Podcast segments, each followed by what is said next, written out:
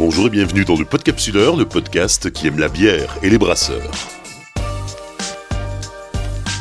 Saison 6, épisode 7, Antoine Vidal, Gaël Madouas et Slash, trois brasseurs. Au milieu des années 1980 en France, le nombre de brasseries est réduit à peau de chagrin. Les deux guerres mondiales ont condamné un très grand nombre de brasseries à mettre la clé sous la porte et l'industrialisation s'est emparée du marché. Elle est révolue l'époque où autrefois dans le Nord chaque village avait sa brasserie. Les derniers acteurs tirent la langue et cèdent leurs entreprises à des groupes plus solides. Dans ce contexte, Patrick Bonduel, dont les ancêtres avaient fondé la brasserie du Pélican, qui produisait notamment la pelle forte, Patrick Bonduel a l'idée de créer dans le centre de l'île, face à la gare Lille-Flandre, un concept de restaurant où la bière servie aux clients est brassée sur place. Nous sommes en 1986, trois brasseurs est né. 35 ans plus tard, le groupe s'est considérablement développé, comme nous allons le voir dans cet épisode du Podcapsuleur. Bonjour, je suis Antoine Vidal, bienvenue chez Trois Brasseurs. Antoine, tu es le birologue de la maison. Explique-nous ton métier. Birologue chez Trois Brasseurs, ça consiste en quoi? Mon job, c'est de mettre en valeur la bière, si on devait résumer ça en une phrase, mettre en valeur la bière à toute échelle de l'entreprise. Et il y a deux gros euh, axes de travail pour ça. Mon quotidien est rythmé entre toute la partie euh, commercialisation, marketing et surtout accompagnement euh, des équipes pour valoriser le produit bière dans nos restaurants microbrasseries que ce soit certes nos brasseurs, mais surtout aussi ceux qui sont au contact de la clientèle, les serveurs, euh, les directeurs de restaurants euh, et les managers. Aujourd'hui en France, tout le monde connaît Trois Brasseurs, chaîne de restaurants, microbrasserie. C'est déjà une vieille institution hein, parce que l'histoire de Trois Brasseurs commence avec Les Brasseurs en 1986 en face de la gare Lille-Flandre dans le Nord. C'est le premier restaurant qui existe encore aujourd'hui. Effectivement, 86, euh, ça rajeunit personne, surtout sur la planète bière. On faisait office et on fait encore office aujourd'hui de précurseur. Parce que si on se remet un peu dans le contexte, et là je t'apprendrai rien, 85, hein. on a une brasserie comme Coref qui ouvre en Bretagne, et Trois Brasseurs euh, apparaît en 86 et fait office un petit peu d'ovni parce que euh, un restaurant euh, plein milieu d'un gros centre-ville en face d'une gare euh, où tout le monde passe tous les jours et on brasse à l'intérieur.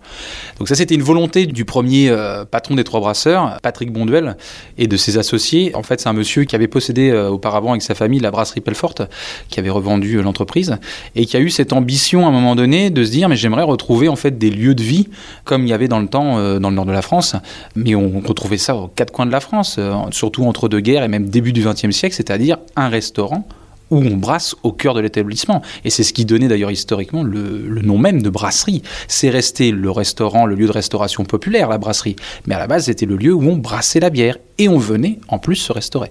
Donc en fin de compte, il a recréé cette espèce d'estaminet de lieu de vie euh, où on produit et on consomme le, produit bière. À cette époque, euh, on est encore bien loin de ce qui peut se passer euh, aujourd'hui quand on regarde du côté des États-Unis ou du Canada avec les brewpubs. C'est assez précurseur comme phénomène, mais finalement, c'est aussi inspiré de l'histoire et du patrimoine du Nord avec les estaminets et puis cette époque où il y avait une brasserie par village. C'est exactement ça et c'est d'ailleurs un peu tout le paradoxe parce que euh, pas mal de jeunes générations qui vont venir chez nous se disent ah, bah, les trois brasseurs c'est euh, ouais c'est un brewpub c'est euh, ça a été parmi les premiers brewpubs de France et tout. Oui mais en fin de compte ça c'était pas à mon avis voulu comme ça du tout au départ parce qu'il n'y avait pas du tout de mode au milieu des années 80 des brewpubs à l'américaine comme on voit aujourd'hui pulluler dans tous les gros centres-villes français.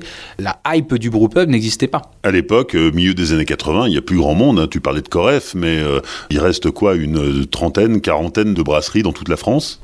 On peut convenir qu'effectivement, c'est entre 30 et 40, comme tu il n'y avait plus grand monde. Et dans les 30 et 40, il bah, faut déjà compter les industriels qui eux-mêmes avaient racheté énormément de brasseries. Parce que certes, on l'oublie un peu, les deux guerres mondiales ont fait du mal à toutes ces petites entreprises, toutes ces petites brasseries de, villages, de villes, qui avaient peu d'hectolitres, on va dire. Mais surtout, ça a été une, une ambition et un sacerdoce de la part des très gros de racheter pour justement se retrouver avec une forme de monopole sur les marchés locaux. Et euh, donc en 86, on se retrouve dans une situation, enfin milieu des années 80 si on résume, où euh, effectivement, ouvrir un, un brewpub qui fait du 800 litres au milieu d'un centre-ville, euh, bah, vous êtes juste un extraterrestre quand vous faites ça en fait. On est en 1986, en face de la gare Lille-Flandre, ça s'appelle Les Brasseurs, et il faudra attendre un petit peu, hein, 8 ans pour être précis, avant de voir ouvrir un, deuxième restaurant du côté de Calais. C'est le premier d'une longue série? Oui, c'est ça, le... il a fallu un petit peu de temps avant que le concept puisse se développer. De sources sûres, et on le voit d'ailleurs dans une, dans une vidéo qui est assez sympathique sur, euh, sur Internet, où on voit Monsieur Bonduel, Patrick Bonduel, euh, s'exprimer sur le sujet et qui envisage déjà en 1986, euh, au moment de l'ouverture de son établissement, de développer le concept en franchise. Mais il a fallu un petit peu de temps pour, je pense, asseoir les fondamentaux. Et dans les années 90, ça y est, c'est parti, ça commence à se développer. Il y a, Coquel, Calais, puis d'autres vont suivre derrière, donc principalement dans les Hauts-de-France et surtout euh, proche de la métropole lilloise. Et le boom va vraiment commencer au début des années 2000. Bah, il, va y avoir plus qu'un changement de direction parce que euh, on se retrouve en 2003 être racheté par Agap Restauration. C'est notamment le groupe de restauration. On va retrouver des enseignes comme Flunch, euh, qui sont toujours aujourd'hui, hein, Il Restaurante et bien d'autres, et qui en fait appartient à la famille Muliez et donc euh, in fine à, à- entre guillemets à la galaxie Auchan, Decathlon, tout ça. Mais c'est une entité à part. Mais ce qui fait que forcément on arrive avec des, une famille qui est réputée pour euh, avoir envie d'investir quand elle investit un sujet justement, et donc avec euh, cette idée de, dupliquer le, système trois brasseurs en franchise et d'intensifier la duplication du modèle avec une idée fixe et qui est toujours la même aujourd'hui, arrivée bientôt en, en 2023, enfin en 2022, c'est de garder l'essence même de ce qu'est la boîte, c'est-à-dire un endroit où on consomme la bière, certes, mais où on la brasse sur place. Et ça, c'était très précurseur dans les années 80. Et c'est euh, c'est dit texto hein, dans, les, dans, les, dans les textes, les vidéos euh, des premiers associés, c'était leur leitmotiv et ça a toujours été le leitmotiv, quels que soient les gens à la direction. Et aujourd'hui, notre actionnaire principal, c'est toujours la même chose. Quoi. On ne veut pas s'éloigner de ça. On nous donne les moyens pour pouvoir continuer à créer des restaurants avec des micro-brasseries à l'intérieur. On s'est structuré euh, au-delà de nos brasseurs qui sont sur chaque site, parce que bon, si on annonce un peu le nombre de sites qu'on a aujourd'hui, à date, là, quand on fait l'interview, on est quand même à 66 sites. En France métropolitaine, plus dom-tom, donc 61 en France, plus 5 dans les dom-tom. Donc pour les citer, euh, La Réunion, on en a 3. Il y a Tahiti, on en a un, et euh, Nouméa. Euh, Nouvelle-Calédonie. Donc ça fait du monde, ça fait un brasseur minimum par site. Vous prenez le site historique de l'île Gare, il y en a deux, à temps plein par exemple, parce que ça brasse beaucoup. Et il y en a 15 au Canada, il y en a deux au Brésil, donc euh, toujours le même système. Même au Brésil, euh, il y a des brasseurs sur place qui vous brassent votre bière. On ne déroge pas à ça. On peut innover, on peut faire des choses changeantes, essayer de faire bouger les lignes, mais par contre, notre ADN, c'est venez chez nous, on a un brasseur ou une brasseuse qui est là pour fabriquer votre bière. Et qui plus est, vous pouvez les voir bosser, vous pouvez les voir fabriquer au cœur du restaurant. Franchement, moi qui étais brasseur auparavant, euh, il y a quelques années aux Trois Brasseurs, euh, c'était euh, fabuleux pour moi en tant que brasseur de pouvoir être en train de fabriquer mon produit et d'avoir le plaisir de voir les gens en train de le déguster, de manger avec juste en face de moi, d'interagir avec eux, ça c'est une vraie plus-value. Quand vous êtes brasseur, vous n'avez pas toujours cette chance-là, quoi, suivant les entreprises où vous êtes. Souvent en plus, bah, voilà, vous êtes plutôt dans un atelier, donc euh, vous êtes dans une zone artisanale, une zone commerciale, mais euh, vous n'êtes pas en train de à tout bout de champ d'interagir avec le, client et qui est en train de se régaler de ce que vous avez produit. Ah, vaut mieux d'ailleurs qu'il se régale. S'il se régale pas, c'est qu'il y a un petit souci sur la qualité. Mais, euh, mais pour le coup, ouais, c'est plutôt chouette, c'est gratifiant. La qualité, justement, on en reparlera tout à l'heure quand on ira visiter le labo de Trois Brasseurs. Juste avant ça, on va s'arrêter un instant sur l'évolution. On a parlé de l'évolution numérique de l'entreprise avec euh, la multiplication du nombre d'établissements en France, mais aussi à l'étranger. Euh, il y a aussi une autre évolution qui est importante, c'est que euh, au début, peut-être que les, brasseurs étaient euh, plus facilement des opérateurs de, brasserie qui appliquaient une recette. Et depuis plusieurs années, euh, l'entreprise a pris un, virage qu'on pourrait appeler le, virage craft, en laissant un peu plus de marge de créativité aux brasseurs qui travaillent dans les, différents établissements. Oui, tu as raison de dire un, virage craft, mais au-delà du mot craft, qu'on utilise à tout va maintenant dans le monde brassicole français, à juste titre parce qu'il résume bien la situation, mais c'est surtout qu'on s'est rendu compte que si on voulait continuer à motiver, à recruter des, brasseurs de qualité, on pouvait plus simplement être dans euh, fabriquer euh, blonde, blanche. euh, ambrée brune comme on a fait pendant euh, des années et des années. Le virage se fait vraiment à partir, on va dire si on résume, de 2015 et à partir de 2017 par exemple. Tous les mois, on a une bière éphémère minimum par établissement. Donc celle-ci est imposée en début de mois par le siège. Il faut savoir que les recettes sont parfois créées par Gaël, en l'occurrence, euh, qui s'occupe de la recherche et développement pour le national, et les brasseurs doivent certes la reproduire, mais par contre, plein de ces recettes-là, déjà qui sont dupliquées au national, sont souvent sélectionnées sur des recettes que les brasseurs eux-mêmes ont réalisées en local. Parce qu'il faut bien comprendre une chose, c'est qu'aux trois brasseurs, vous avez une gamme en général sur la plupart des restaurants euh, trois brasseurs de 8 bières. Sur 8 bières, vous allez en avoir cinq qui sont, on va dire, un petit peu euh, obligatoires, incontournables, où ils se sont imposés à nos brasseurs. Dedans, vous allez retrouver des grands classiques comme euh, la blonde, qui est une golden ale, une, bière de soif, euh, notre ambrée historique, notre blanche, donc une bière de blé, l'IPA, parce que c'est incontournable, on se doit d'avoir une IPA partout en France, qui change tous les ans. Pour le coup, on change les, les cultivars de houblon tous les ans. Et la fameuse bière du mois, donc qui est un qui c'est même pas un peu malheureusement pour eux, qu'ils aiment ou qu'ils aiment pas, elle est obligatoire parce qu'on a, on va faire découvrir des styles, des nouveautés justement aux clients grâce à la bière du mois qui est nationalisée. Par contre, ça fait que 5 ça. Donc il vous reste potentiellement 3 becs où vous faites ce que vous voulez. Je si un brasseur il est créatif, il peut vraiment se faire plaisir dans notre monde. Quoi. Et eh ben nous, c'est le cas. On leur laisse la possibilité de s'exprimer. Et vous avez des brasseurs, après leurs deux mois de formation en interne, quand on les recrute, alors ils viennent de divers horizons. Vous avez des, gens qui sont des passionnés, qui se reconvertissent, mais on en a beaucoup qui viennent euh, de métiers d'ingénieur, qui ont fait des, métiers liés à la fermentation, qui ont été en labo. Voilà, on a, on a divers profils. Donc il y a des gens, et puis des gens qui ont de l'expérience dans d'autres brasseries, qui sont brasseurs chevronnés depuis longtemps. D'ailleurs, tu verras tout à l'heure, euh, Slash, euh, Erwan, qui lui a même tenu sa brasserie pendant une quinzaine d'années. Enfin voilà, on a des parcours totalement différents. Dans tous les cas, que vous ayez euh, une courte expérience auparavant avant d'arriver brasseur aux trois brasseurs ou 15 ans d'expérience, au bout de deux mois après votre formation, si dès le troisième mois vous avez envie de faire une création, mais il n'y a pas de problème. Aujourd'hui, il n'y a aucun problème. Au contraire, on encourage ça.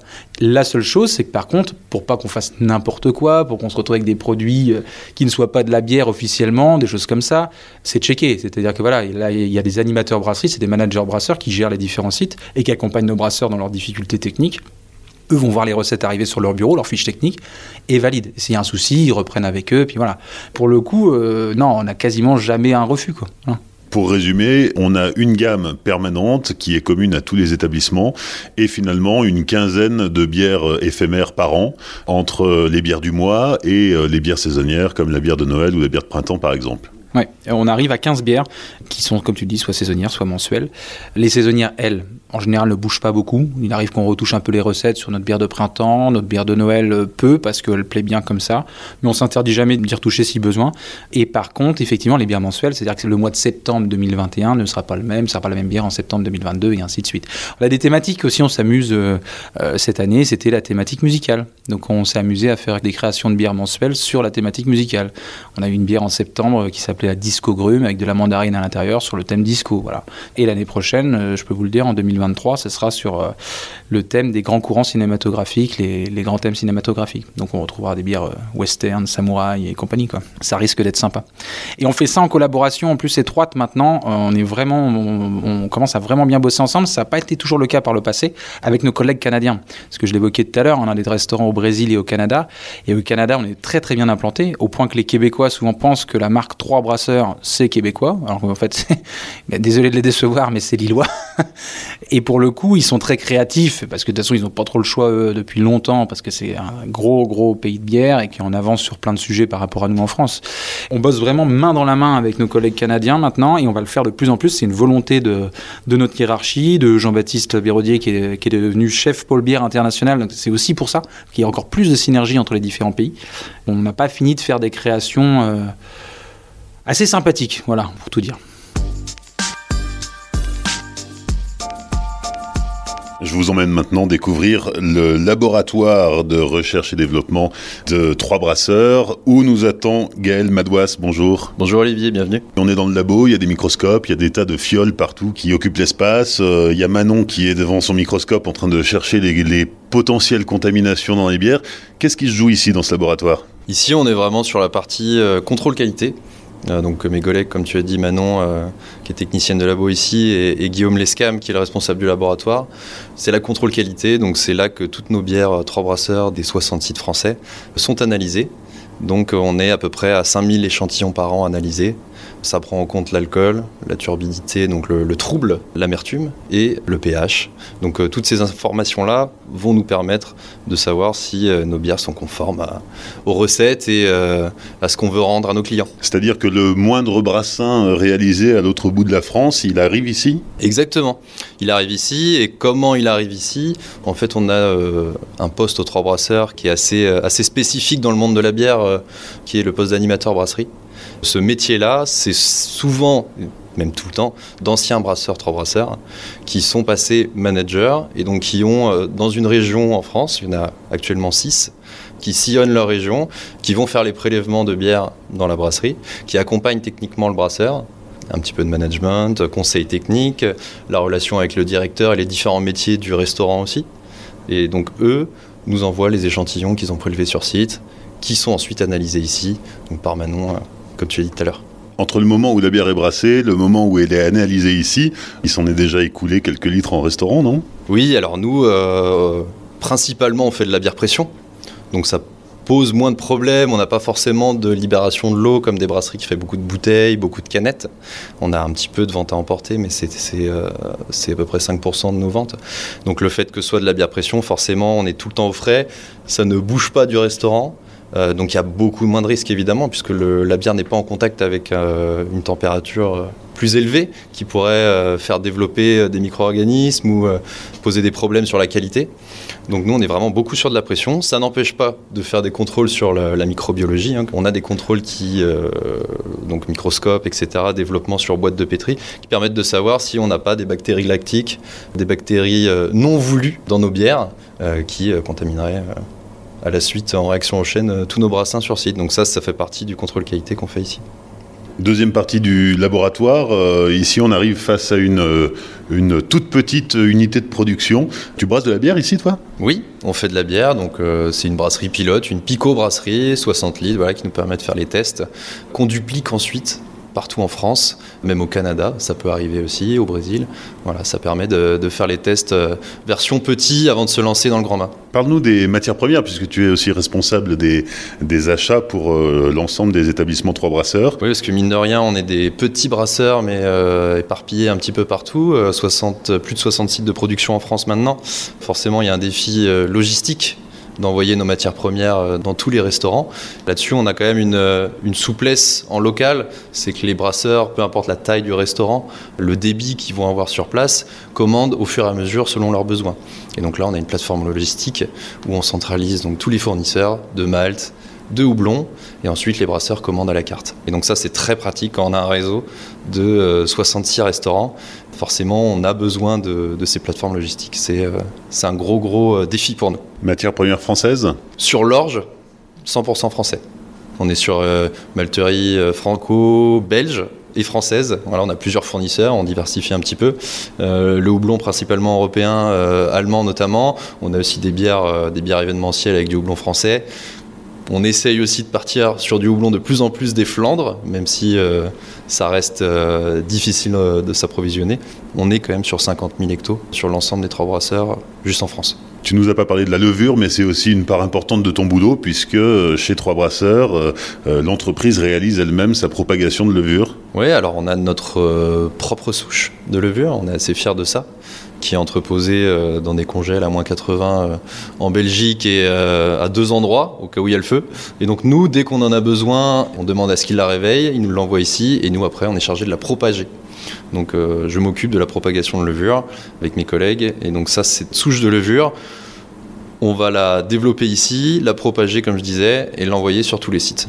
Une fois que cette levure est sur un site, le brasseur peut l'utiliser jusqu'à 40 générations, 40 brassins avec la même souche et ça, c'est la force de nos brewpubs, c'est qu'on a une bière pression qui permet de faire cette régénération un grand nombre de fois, sans qu'il y ait une perte de qualité, bien sûr. La plupart de nos bières sont brassées avec cette levure, donc forcément, c'est notre, euh, on va notre empreinte euh, dans toutes nos recettes, c'est cette levure-là. Et après aussi, on, forcément, on s'autorise sur des bières éphémères, sur de la création, euh, sur par exemple la levure de blanche, d'avoir des levures différentes pour des, styles forcément appropriés. Comment ça marche la propagation de levure une fois qu'on a, on a sorti la bête du, du congélateur à moins 80 degrés? Alors il y a un processus qui va prendre une dizaine de jours. Concrètement, euh, comme je te disais, on réveille la levure, on la sort du congélo à moins 80.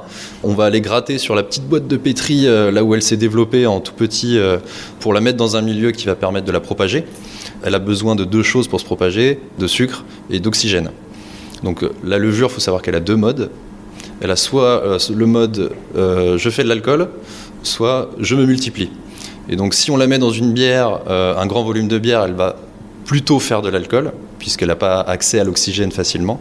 Par contre, nous, ce qu'on veut ici au laboratoire, c'est surtout la propager, la multiplier. Et donc là, on a des agitateurs qui vont euh, injecter de l'oxygène dedans en agitant la bière. C'est ce matériel-là qui nous permet de la multiplier. Une première étape dans 50 ml de, de mou sucré, de l'oxygène pendant 24 heures, température ambiante, et ensuite, chaque 24 heures, on va faire x4 en volume pour atteindre la quantité voulue à envoyer au brasseur sur place. Alors c'est quoi la quantité voulue quand on a plus de 60 brasseries? L'on fait en, sur une année 180 propagations de 12 kg de levure. Une des caractéristiques des trois brasseurs, c'est vraiment que la levure est sous forme pâteuse, donc vivante. Elle est dans son milieu, elle arrive euh, prête à fermenter euh, sur le site, le brasseur le met dans son brassin et ensuite va la récupérer. Donc on travaille vraiment sur un produit vivant, on n'a pas un sachet de levure sèche euh, dans les mains, pas sur la levure 3 brasseurs en tout cas. C'est une caractéristique que les brasseurs adorent chez nous. Et certains sont très attachés à, cette propagation de levure, à cette récupération de levure. Euh, le petit levurier dans le coin de la salle de garde, c'est un petit peu leur, euh, leur animal de compagnie, entre guillemets. Quoi. On ne peut pas parler euh, de trois brasseurs sans se rendre dans un restaurant où l'on brasse la bière sur place. Nous sommes maintenant au restaurant Trois Brasseurs de Leuzen, à côté du, du grand stade, le stade Pierre-Mauroy euh, à, Villeneuve d'Ascq, où nous retrouvons le, le, maître brasseur euh, des lieux, Erwan Fourré, que tout le monde appelle Slash à part les gendarmes. C'est ça, tout à fait. On est ici dans la salle de concassage pour débuter notre visite de ton installation. La première étape, voilà, la matière première, le malt, la céréale. Donc bah là, tu peux voir devant toi, j'ai tous mes différents malts. Donc on, voilà, principalement, on va avoir du Pilsen, du Munich, et après, voilà, le froment et les maltes spéciaux. J'ai du Ruby, du Vienna, du Cara, du Cristal, du Mélano, du Special Belgium, euh, voilà. Et c'est ici voilà, qu'on va concasser la veille, souvent, parce qu'on a tendance à brasser très tôt le matin. Typiquement, tu commences ta journée à quelle heure? Quand je brasse, c'est euh, 7 heures euh, démarrage du brassin. Déjà, c'est pour. Euh, on chauffe, en fait, euh, notre bâche à eau chauffe la nuit.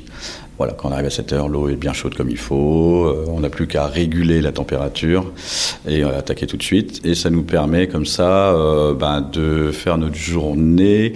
parce que la particularité, c'est qu'on brasse dans le restaurant. Donc à 11h30, le restaurant ouvre ses portes et les clients arrivent. Et les clients se posent en face de ma brasserie.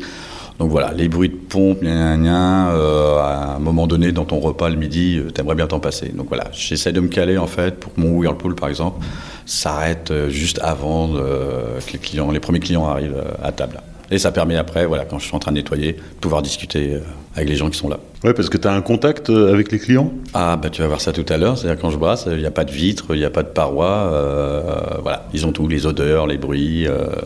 Souvent, bah, on voit des petits regards, ils se demandent qu'est-ce qui se passe et tout. Entre deux opérations, c'est à 2-3 minutes, bah, tu coptes un regard. Euh, bah, tu vas aller voir, ah, vous demandez ce que je fais, et là t'expliques, voilà. On fait du ludique, comme ça on explique au fait aux gens, bah voilà, la bière est vraiment brassée sur place, et puis bah voilà, ça se brasse comme ça. Et souvent bah, les gens disent, ah mais je savais pas, euh, ah d'accord, ah mais, mais c'est du boulot, gna, gna. ah mais ça prend du temps, gna, et il n'y a qu'une personne qui fait ça. Mais. Ça c'est le côté très positif en fait de brasser euh, ici.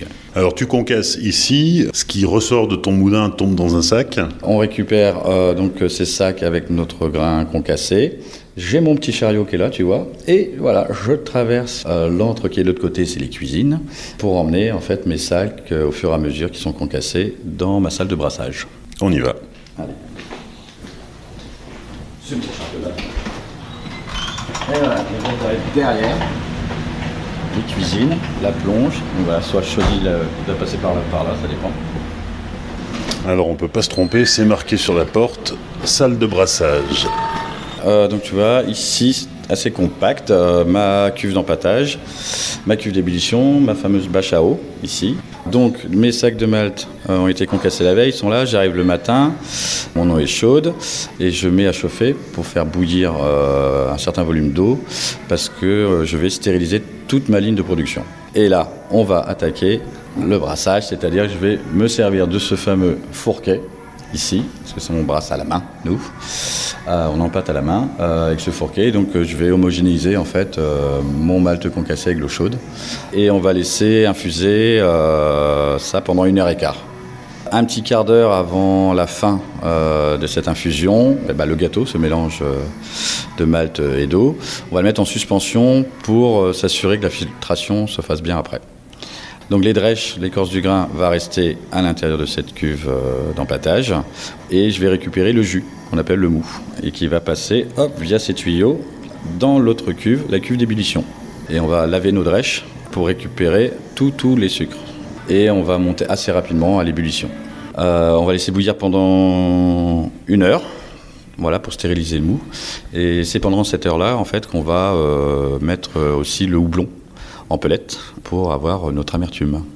Donc voilà, donc fin d'ébullition, euh, on coupe la résistance et on va lancer ce qu'on appelle le whirlpool, c'est-à-dire qu'avec cette pompe qui est ici, on va prélever en fait le bas de cuve et la pompe va nous le renvoyer en fait euh, ce mou de manière tangentielle à l'intérieur de la cuve et on va faire un tourbillon. Ça va nous permettre en fait de concentrer euh, tous les résidus de protéines et, le houblon au centre euh, de cette cuve. Et si tu regardes bien à l'intérieur, tu verras qu'on a un petit plateau au centre, un peu surélevé par rapport au fond. Et en fait, notre houblon va rester au centre, une grosse partie sur le plateau. Et nous, quand on va entonner, euh, envoyer en fermentation dans nos fermenteurs, euh, dans la pièce qui est en dessous, euh, on va prendre le mou clair. Donc on fait tourner pendant 10 minutes, 20 minutes de stationnement, pour bien que ça se pose au centre du tourbillon. Et après, on va envoyer tout ça dans les fermenteurs. On a un échangeur à plaques qui va nous aider à refroidir le mou. Parce que si on l'envoie comme ça, nos levures, elles vont pas du tout aimer ça. Il faut qu'on le descende à 23-24 degrés.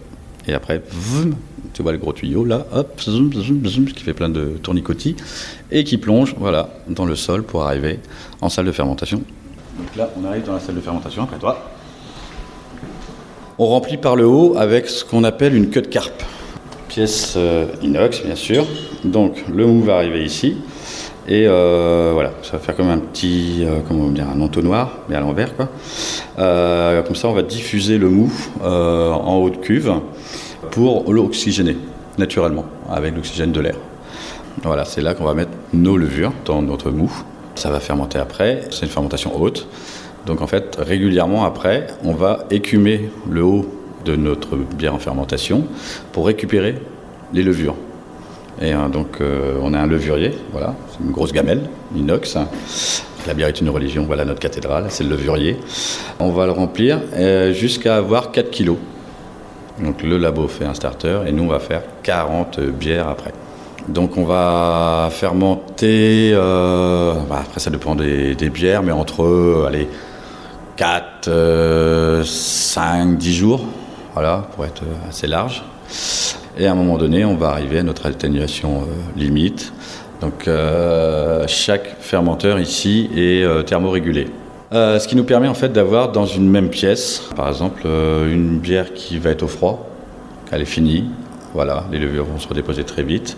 Et à côté, un autre fermenteur qui, lui, est à 25 degrés, qui est en pleine fermentation. voilà. Donc là, bah, on arrive, donc tu vois, la salle de garde.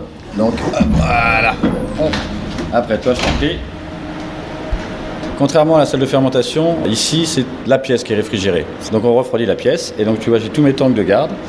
Donc moi j'ai la chance d'en avoir 10 ici à Lezen. Et donc on va traverser, comme je t'ai dit, donc on a notre euh, bière donc, euh, du fermenteur qu'on avait mis au froid, qui est à peu près à 4 degrés. Elle va arriver donc via la pompe ici, paf, elle va passer à travers cette euh, lanterne, on appelle la lanterne de saturation pendant la fermentation, donc création d'alcool et de CO2, mais cuve ouverte. Donc en fait, la majeure partie du CO2 va s'en aller.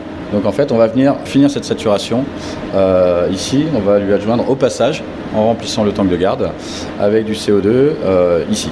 Voilà. Hop, et ça va passer ici, et on va remplir donc ce fermenteur, ces tanks de garde, pardon, par le bas ici.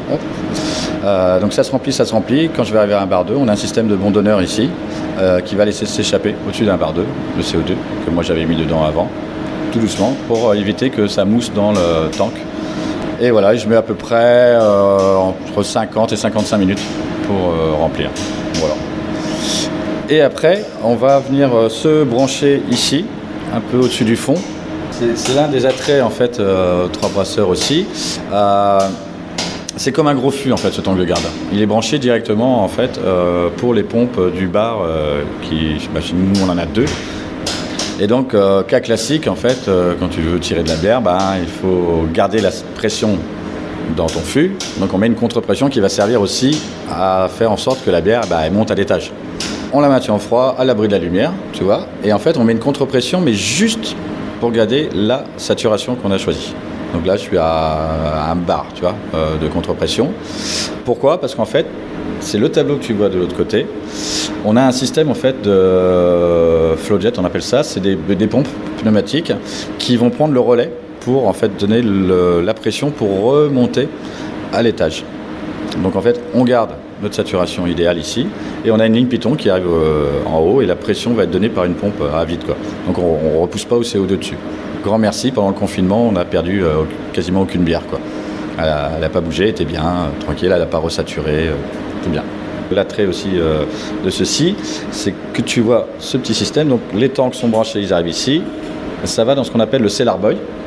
Donc ce petit tube transparent où on voit la bière dedans. Et en haut, tu as une petite bille. Ce qui fait que quand on arrive en fin de tank de garde, donc il n'y a plus que du CO2, euh, L'autre barman qui est là-haut, à un moment donné, il aurait une explosion de CO2, de mousse. Et bien là, non. Parce que s'il n'y a plus de bière arrivée ici, la petite bille ne flotte plus. Va venir dans le fond ici et va obturer la sortie de bière qui remonte au bar. Donc au bar, en fait, ça va couper net. Voilà. Slash, on se retrouve en terrasse aux trois brasseurs de Lausanne pour euh, parler d'une autre casquette qui est la tienne, celle du formateur. Alors, euh, ça fait un an et demi que tu es dans le groupe et déjà tu accueilles des euh, futurs brasseurs à tes côtés pour des formations qui durent 8 semaines. Oui, c'est ça, 8 semaines, c'est le protocole 3B, euh, 8 semaines de formation euh, en doublette avec un brasseur euh, bah, confirmé. Pendant ces 8 semaines, en fait, non seulement on va le former sur le brassage et le protocole 3 brasseurs, mais aussi euh, l'intégrer et l'immerger dans l'environnement restaurant, trois brasseurs. Il y a des spécificités Bah oui, comme on disait tout à l'heure, euh, on brasse et on est face aux clients, donc on est un peu l'ambassadeur. Et autour de nous, bah, il y a des serveurs, il y a des cuisiniers. Tout ça, c'est une petite équipe et le brasseur a sa place au milieu de tout ça. Il doit faire partie intégrante de la vie du restaurant parce que faire vivre le restaurant, c'est faire vivre sa bière aussi.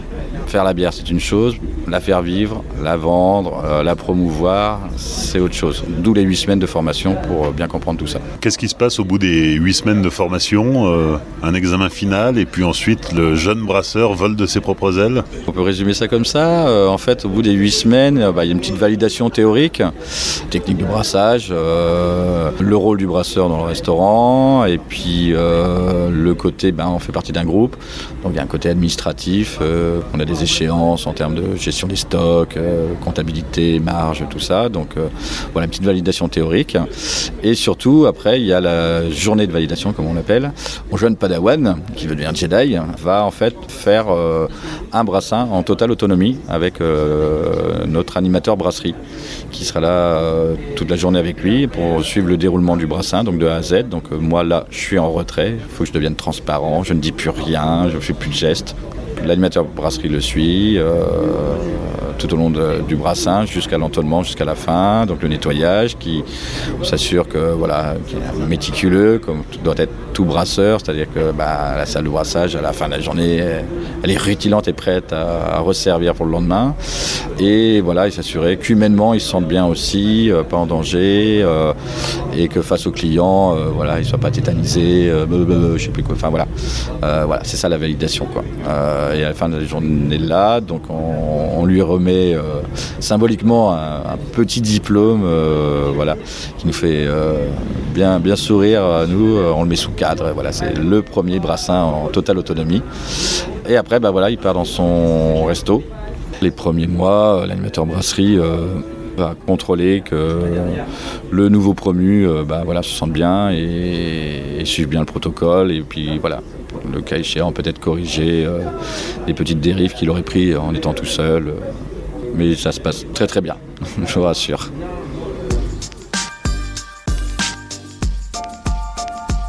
Les cinq dernières minutes avec euh, la dégustation. Antoine, que nous as-tu préparé? Pour une fois, c'est pas moi, j'ai arrêté, vois-tu? J'ai arrêté ces bêtises-là. Non, non, je laisse les autres travailler à ma place maintenant.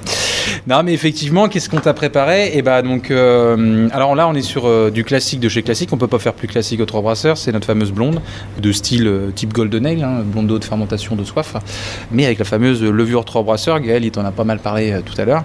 C'est quoi, du coup, la typicité qui va être amenée par notre levure? Et bah, c'est des notes finement briochées, légèrement épicées qui sont supplantés par la floralité du houblon Saz.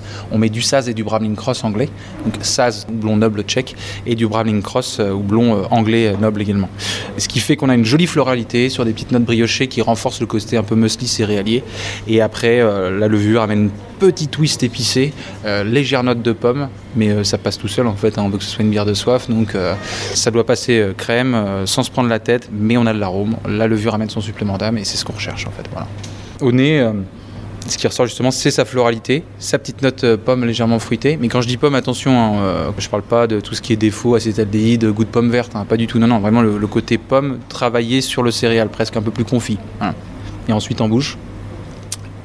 Là, on a le petit, euh, les petites touches légèrement épicées et le fameux petit halo brioché euh, de notre levure qui ressort sur une amertume fine et herbacée parce qu'il faut quand même voir qu'on est sur une blonde de soif à 24 IBU. L'indice d'amertume hein, dans la bière, pour le coup, c'est pas anodin. 24 IBU sur une blonde de soif à, à 5,2 d'alcool, ça fait que l'amertume elle est quand même présente. On n'est pas du tout sur une IPA, on n'est pas sur une bière dite amère, mais il y a une tenue sur l'amertume, ce qui fait qu'il y a une persistance sur les arômes qui est là et qui est tenue justement grâce à cette euh, touche d'amertume supplémentaire. Deuxième dégustation. La blanche. la blanche, on est à mi-chemin entre euh, le vide bière belge ou euh, une Hefeweizen, c'est-à-dire qu'on ne met pas d'épices. Par contre, on n'est pas à 50% de froment comme sur une vraie Hefeweizen allemande. Donc, euh, on est une espèce de d'hybride entre les deux. Elle a cette touche épicée. On la sent déjà un petit peu au nez, donc c'est notre souche de levure également, de blanche. Le citronné amené par le blé, on le sent bien tout de suite. Et si on met en bouche après, on retrouve l'épice, petite note de clou de girofle. Et alors là, c'est moins le cas parce qu'elle a un petit peu de temps de perce. Et pour le coup, quand elle est fraîchement mise en perce, ça c'est l'avantage euh, du côté brewpub, hein, c'est euh, qu'on a un goût de banane. Alors le goût de banane de la levure ressort, des fois c'est carabiné. Il y a même le côté banane euh, presque bonbon, hein, des fois. C'est assez surprenant. Là, on l'a juste présent, il vient accompagner la petite touche citronnée du blé. Ben voilà, c'est une bière qui est peu amère, voire pas amère, donc qui plaît beaucoup quand on n'aime pas l'amertume, au contraire. Troisième dégustation, Antoine, la recette locale. Oui, bah, comme on l'a évoqué tout à l'heure, euh, on disait on laisse euh, la part de créativité à nos brasseurs. Donc là, bah, Slash, c'est ta recette. Tu as la particularité sur ton site, à Lezen, d'être juste à côté du Grand Stade, du Stade Permurois. Donc euh, une bière de supporter, mais qui se veut une bière de goût et de saveur quand même. Donc bah, si tu veux en dire deux mots justement pour la présenter un petit peu, cette doguilloise. Bah, la doguilloise, en fait, c'est une Copper L, blonde euh, légèrement cuivrée à l'hibiscus, avec un petit dry hopping euh, de Simcoe et de Chinook. Donc effectivement, c'était une bière bah, pour les supporters euh, du LOSC, donc il nous fallait une bière avec une bonne buvabilité, avec les bonnes couleurs pour le LOSC. Montrer un peu aussi le savoir-faire trois brasseurs, donc voilà, le petit dry hopping, l'hibiscus, complexifier un petit peu le goût, mais que ça reste buvable à la pinte. Et pour le coup, si je peux rajouter un truc, c'est que euh, là, je vais faire un peu de flagornerie auprès de Slash. C'est que je trouve qu'elle est extrêmement bien faite parce que j'ai du mal à supporter personnellement les bières à l'hibiscus d'habitude. Quand il m'a annoncé au départ, bah, c'est une bière à l'hibiscus, je fais ok, super. Et en fin de compte, c'est super bien dosé. Comme quoi, quand on travaille bien, euh, même d'un ingrédient qu'on n'est pas fan au départ, eh ben, ça donne un super bon produit. Et, euh, ça amène justement, outre la, couleur, euh, la, couleur, la couleur, la couleur, comme on dit, la couleur, un petit supplément d'âme, justement, qui est très intéressant sur cette petite acidité florale qu'amène les hibiscus sur ton combo de houblon. C'est super sympa. Quatrième dégustation. L'IPA ou IPA national, hein, euh, national parce que c'est une recette qu'on reproduit pour le coup là, sur tous les établissements. Particularité, on change les cultivars de houblon tous les ans. Et cette année, on a mis en avant les Talus et Idaho 7 comme houblon. Donc là, euh, quand on prend euh, la bière au nez tout de suite, bon, bah, le côté exotique, si on regarde un peu plus près à ce qu'on ressent, ça va être des notes un peu ananas, fruit de la passion. Et normalement, en bouche, on retrouve exactement la même chose. Ce qui est le cas en revanche, là se déploie en bouche la sève de pain. On a vraiment le côté résineux, comme sur une West Coast traditionnelle, sans une amertume carabinée. C'est-à-dire qu'on ne retrouve pas des bières à 50, 60 IBU extrêmement amères. On se cantonne à 40. Alors là, c'est totalement voulu. Hein. C'est pour euh, non pas plaire au plus grand monde, parce que déjà là, on ne plaît pas à toute notre clientèle Mais par contre, c'est pour éduquer progressivement aussi nos clients à ce que c'est qu'une bière amère. Euh, on était à 35 IBU l'année dernière, là on est à 40. Donc pour le coup, on augmente crescendo et on trouve qu'on a trouvé un bel équilibre justement sur le côté résineux, sève de pain, extrêmement fruité et exotique et avec une amertume tenue qui propulse les arômes. Et on termine par bah, On termine par une euh, petite gâterie, si j'ose dire, euh, qui était euh, proposée à la clientèle au mois d'avril. Donc ça fait partie des bières éphémères, bières mensuelles. Donc là, on est vraiment sur les, derniers jets de, cette bière, qui est donc une gauzeuse qu'on a surnommée la gauze. On n'a pas été chercher très loin, mais avec deux Z, voilà, parce qu'on était sur une thématique jazz en fait sur cette bière. La particularité, pour ceux qui ne le savent pas, c'est que le style gauzeux, style allemand, qui est né à Goslar, dans la région de Leipzig, donc il y a plusieurs siècles de ça, remis au goût du jour grâce aux brasseurs artisanaux aux quatre coins de l'Europe et pas mal en France. Hein. C'est un style qui est, euh, qui est, vraiment plébiscité par les brasseurs français. Donc bah, nous, on s'est mis à en faire au mois d'avril. Toujours du sel, de la coriandre dans une gauzeuse, sur une bière acide où il y a une inoculation de bactéries lactiques qui amène cette acidité naturelle. Ok? Nous, on s'est fait plaisir, on a dit bah, on va mettre un petit twist acide en plus et beaucoup de fruité. Donc on a mis citron kombawa, citron yuzu et un peu de citronnelle.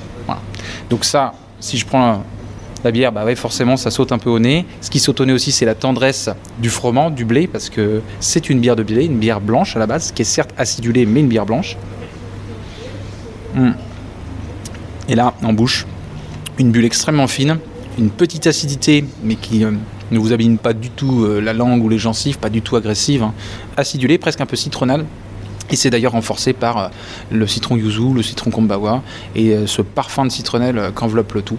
Donc il y, a presque un, halo herbacé qui arrive à la fin comme ça, c'est super sympa. Typiquement avec les belles chaleurs qu'on a en ce moment, c'est royal. Là, je pense qu'Olivier va se mettre tous les deux en terrasse et on oublie tout le monde. On se pose, c'est tout. T'as un train. en conclusion, Antoine, les, les projets pour trois brasseurs?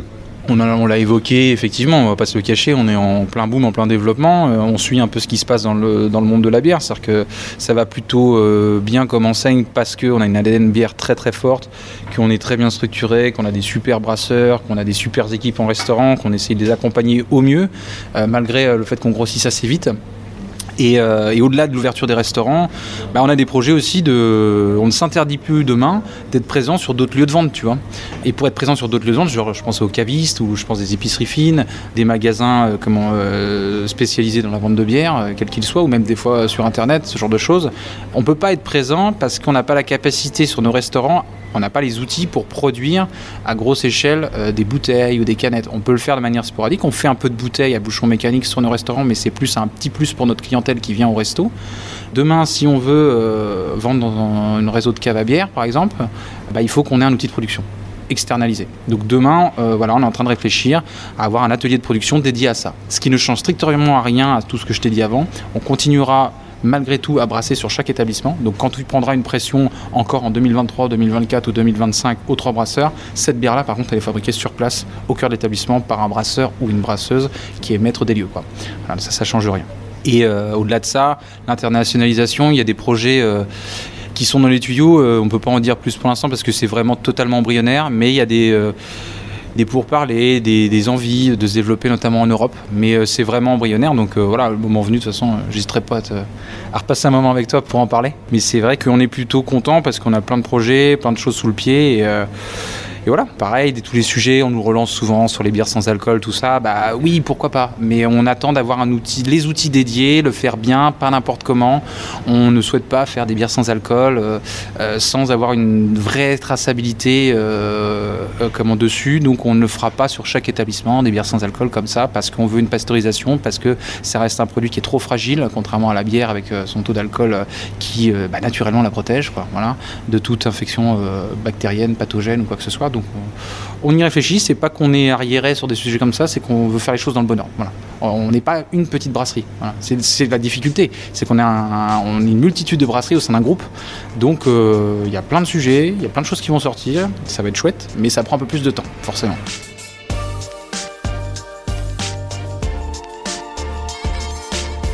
Merci à Antoine Vidal, Gaël Madouas, Slash et aux équipes Trois Brasseurs pour leur accueil lors de l'enregistrement de cet épisode. Sur les réseaux sociaux du Podcapsuleur, Facebook, Twitter et Instagram, vous pourrez découvrir les coulisses de ce podcast. N'hésitez pas à liker, commenter et partager cet épisode autour de vous. Pensez à laisser un commentaire et 5 étoiles sur Apple Podcast. Et désormais, vous retrouvez aussi le Podcapsuleur sur Cybelle. Vous êtes toujours plus nombreux à nous écouter et à nous suivre sur les réseaux sociaux. N'oubliez pas de soutenir le Podcapsuleur sur Tipeee. Rendez-vous dans 15 jours dans le département du Rhône cette fois-ci.